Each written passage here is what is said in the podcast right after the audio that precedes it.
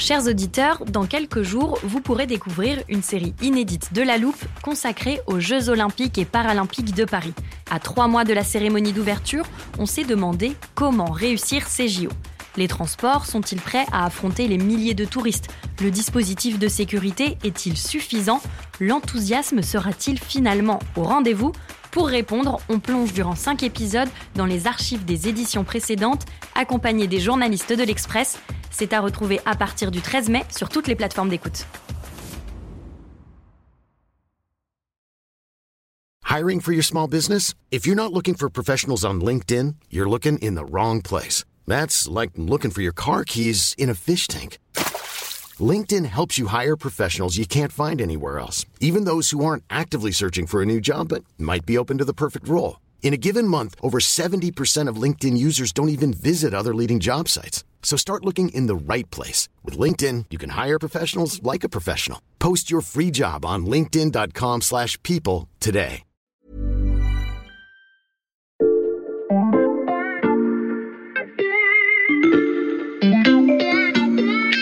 Salut, c'est Xavier Yvon. Nous sommes le mercredi 24 novembre 2021. Bienvenue dans La Loupe, le podcast quotidien de l'Express. Allez, venez, on va écouter l'info de plus près. Si vous avez écouté l'épisode d'hier, vous savez qu'on a jeté des coups d'œil chez nos voisins pour voir comment ils faisaient, eux, face au retour du Covid-19. Les Allemands testent le pass vaccinal, les Slovaques confinent les non-vaccinés, les Hollandais renouent avec le couvre-feu. Vous savez aussi que nous allons consacrer cet épisode à une mesure adoptée en Israël et aux États-Unis. Faudra-t-il bientôt vacciner? Les enfants de moins de 12 ans. Les États-Unis ont donc donné cette nuit leur feu vert à, la vaccination des 5-11 ans. Ça y est, officiellement, ça a démarré. Les premiers enfants américains ont été vaccinés dans le Connecticut. Pfizer a annoncé que son vaccin était sans danger pour tous les enfants dès l'âge de 5 ans. La vaccination des enfants de 5 à 11 ans, en France on n'y est pas encore, mais le débat est lancé et vous allez l'entendre, il pose des questions autant sur le plan médical que sur le plan éthique et on va les passer à la loupe dans cet épisode.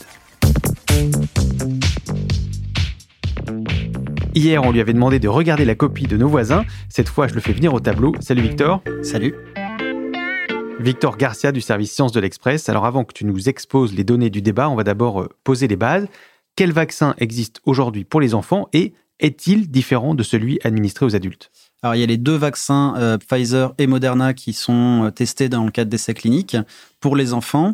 Et euh, pour cette classe d'âge, donc entre 5 et 11 ans, les deux compagnies ont divisé leur, leur dosage. Donc pour Pfizer, c'est trois fois moins comparé à l'adulte, et pour Moderna, c'est moitié moins. Quand on parle de stratégie vaccinale pour une population, il y a un critère dont vous avez forcément entendu parler depuis le début de la pandémie, c'est le rapport bénéfice-risque.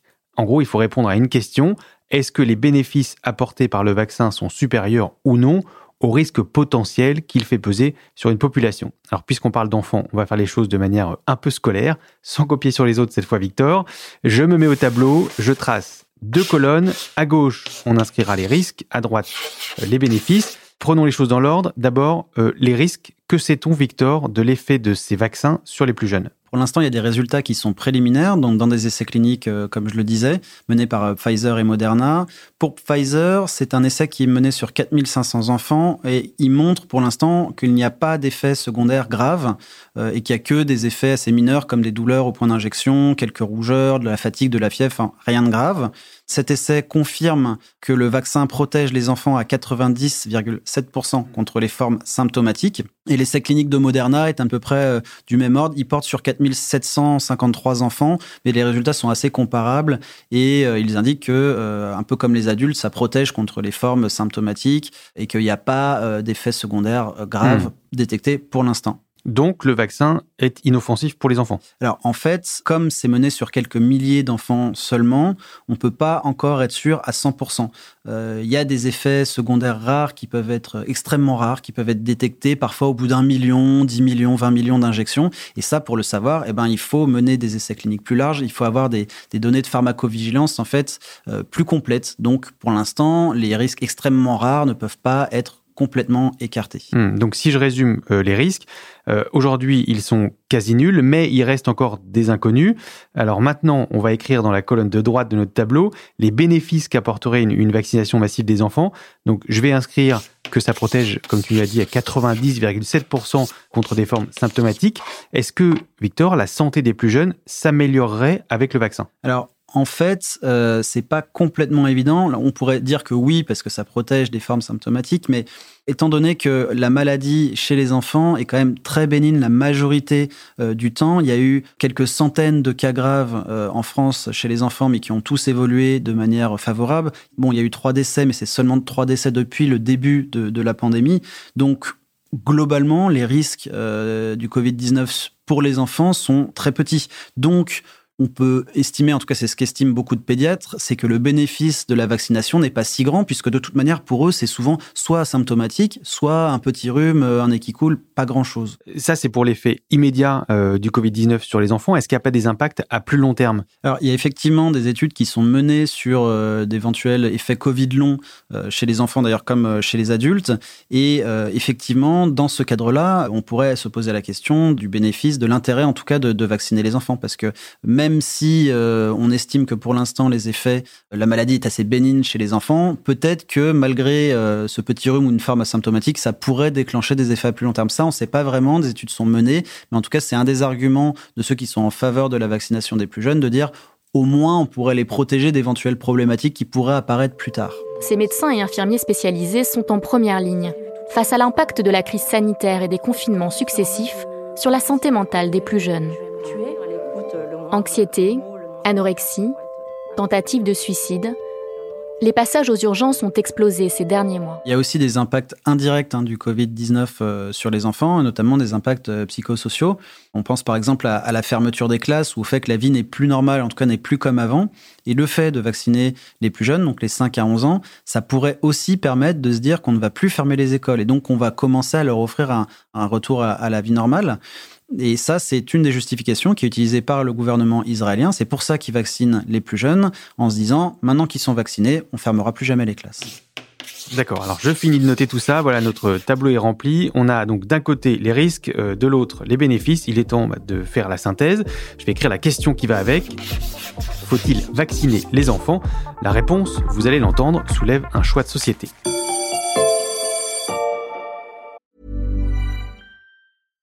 I'm Sandra, and I'm just the professional your small business was looking for. But you didn't hire me because you didn't use LinkedIn jobs. LinkedIn has professionals you can't find anywhere else, including those who aren't actively looking for a new job but might be open to the perfect role, like me. In a given month, over 70% of LinkedIn users don't visit other leading job sites. So if you're not looking on LinkedIn, you'll miss out on great candidates like Sandra. Start hiring professionals like a professional. Post your free job on linkedin.com/people today.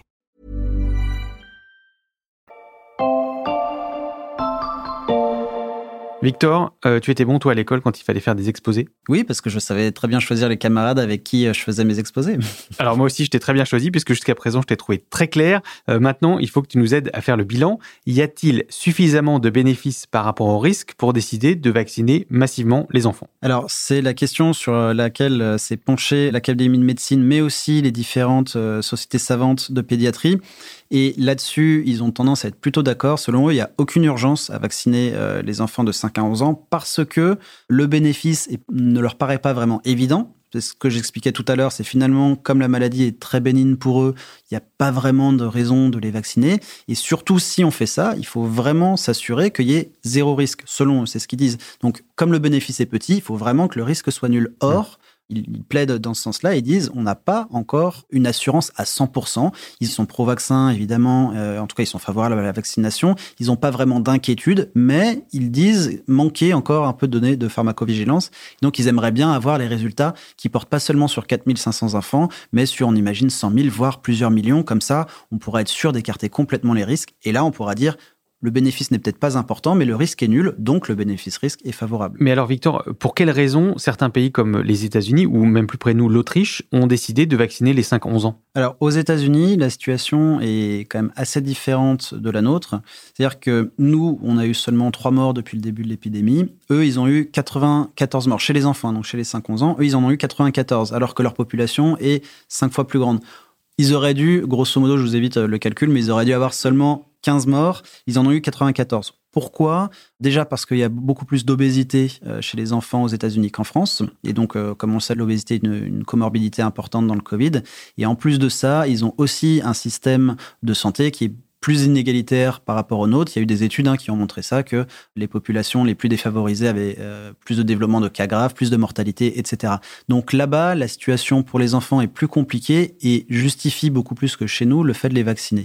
L'Autriche a ouvert ce matin la vaccination à la tranche des 5-11 ans, premier pays en Europe à franchir le pas. En Autriche, c'est un petit peu différent c'est surtout parce que la situation euh, sanitaire là-bas est tellement euh, dégradée, tellement grave, que finalement le, gouvernement a décidé d'utiliser un petit peu toutes euh, les ressources qu'ils ont et d'utiliser toutes les mesures possibles pour essayer de freiner le nombre de contaminations. Et donc, ils ont décidé de vacciner, en tout cas à Vienne, ils ont lancé des campagnes de vaccination chez les moins de 12 ans. Et si je m'attarde sur le cas de l'Autriche, ça veut dire qu'on vaccine les enfants moins pour les protéger eux, pour faire baisser la circulation du virus dans la population générale. Est-ce que ça, ce serait efficace d'abord? Alors, il y a les deux arguments. On va les vacciner pour les protéger eux. Et aussi, effectivement, euh, c'est un des arguments qui a avancé. En vaccinant les plus petits, on va faire baisser les contaminations dans la population euh, générale.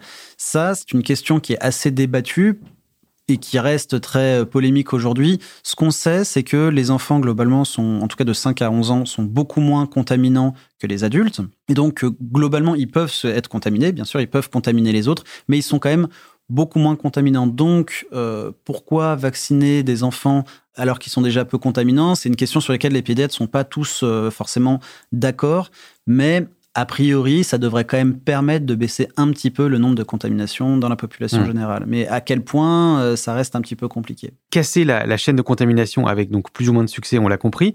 Est-ce que pour les experts que tu as interrogés, c'est une raison suffisante pour vacciner les enfants? Donc c'est effectivement une question euh, qui fait débat aujourd'hui. Il y a euh, de nombreux chercheurs et spécialistes qui disent qu'il faut effectivement vacciner les enfants pour casser le nombre de contaminations, pour éviter que les hospitalisations et que le nombre de cas explosent. Et puis il y en a d'autres qui sont pas d'accord avec ça. Ça, c'est notamment l'Académie de médecine et les sociétés savantes de pédiatrie qui estiment que là, on, touche à une question qui est éthique. Pourquoi est-ce qu'on devrait lancer une campagne de vaccination chez les enfants de 5 à 11 ans alors qu'il reste encore de nombreux adultes qui ne sont pas vaccinés? Et c'est chez eux que la maladie fait le plus de dégâts, c'est chez eux que la maladie euh, circule le plus. Et donc, avant de vouloir vacciner les plus petits, on devrait, selon eux, déjà euh, vacciner tous les adultes. Tout ça en sachant que le bénéfice est quand même assez limité pour euh, les enfants. Ça, c'est quand même quelque chose qui énerve passablement euh, les pédiatres. Et la présidente de la Société française de pédiatrie m'a dit, euh, écoutez, vacciner des enfants ou imposer la vaccination à des enfants aujourd'hui, tout ça pour permettre à quelques adultes anti-vaccins de pouvoir se promener librement dans la rue, bah ça, ça m'agace. Et d'ailleurs, c'est quelque chose que de nombreux parents euh, pourraient dire. Hein. Écoutez, je vais pas vacciner mon enfant, alors que euh, il y a énormément d'adultes qui sont toujours pas vaccinés. On va pas obliger à mon enfant de se vacciner, alors que des adultes, eux, n'ont pas cette obligation. C'est un argument qui pourrait euh, donner aux médecins, et en tout cas, c'est ce que les pédiatres redoutent. Et ça, ça pourrait aussi créer des tensions. Alors, une fois qu'on a dit tout ça, il y a quand même quelques exceptions. L'Académie de médecine notamment envisage le fait de pouvoir vacciner les enfants qui ont certaines comorbidités. Aujourd'hui, c'est que les enfants qui ont des, maladies très graves qui peuvent bénéficier de la, vaccination en France. Euh, L'Académie de médecine préconise d'ouvrir un petit peu plus à, à, plus de comorbidités pour les plus jeunes.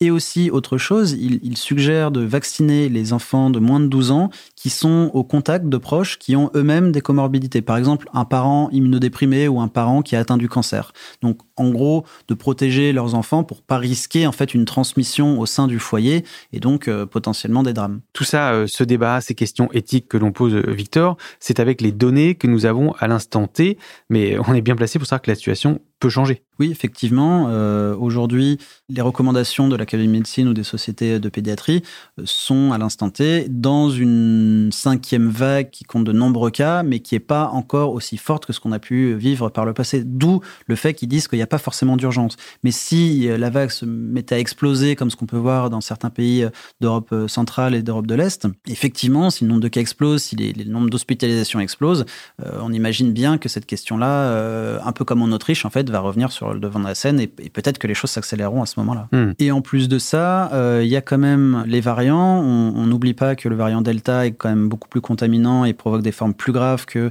le virus, on va dire, historique.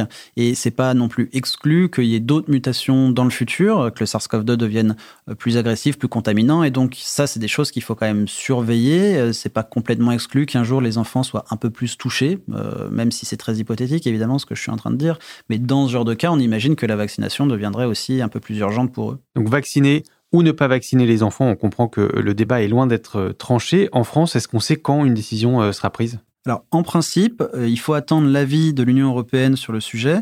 Donc, il y a un avis qui est attendu en, décembre.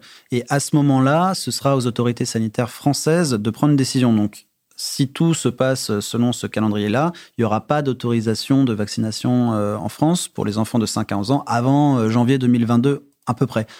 Après, si la situation dégénère vraiment, le calendrier peut vraiment s'accélérer. Et puis, en plus de ça, là, on l'a vu en Autriche, à Vienne, ils ont décidé de se passer carrément de l'avis de l'Union européenne, ce qui est euh, très surprenant. Et en je ne pense pas qu'en France, on en arrivera à cette extrémité-là, mais ce n'est pas non plus euh, totalement exclu. On a donc euh, une date de rendu au moins du côté euh, de l'Union européenne. Merci Victor pour cet exposé très complet. Merci. Victor Garcia, vous pouvez retrouver tous ces articles et ces analyses sur le Covid-19 sur le site de l'Express. Pour y accéder, je vous encourage à souscrire un abonnement numérique. Le, le, premier mois est offert en ce moment. Et pour ne rater aucun épisode de La Loupe, pensez à vous abonner sur votre plateforme d'écoute, par exemple Deezer, Spotify ou Apple Podcast. Alors j'efface notre exposé sur notre tableau et à la place, je vous écris notre adresse mail pour nous faire part de vos commentaires, loupe at l'express.fr. Nous lisons tous vos messages. On en a même reçu un qui nous a fait très plaisir d'un auditeur d'Haïti. On le salue et on le remercie pour sa fidélité. Cet épisode a été fabriqué avec Louis Coutel, Margot Lanuzel, Mathias Pengili et Lison Verrier. Retrouvez-nous demain pour passer un nouveau sujet à la loupe.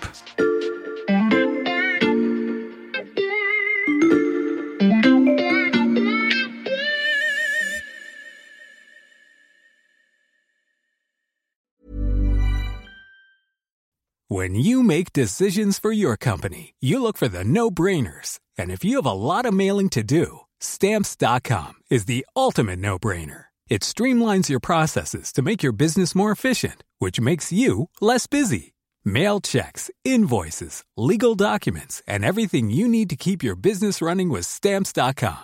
Seamlessly connect with every major marketplace and shopping cart Schedule package pickups and see your cheapest and fastest shipping options from different carriers. With rates up to 89% off USPS and UPS rates. And with the Stamps.com mobile app, you can take care of mailing and shipping wherever you are. Make the same no-brainer decision as over 1 million other businesses with Stamps.com. Sign up with Code PROGRAM for a four-week trial, plus free postage and a free digital scale. No long-term commitments or contracts. That's stamps.com. Code program.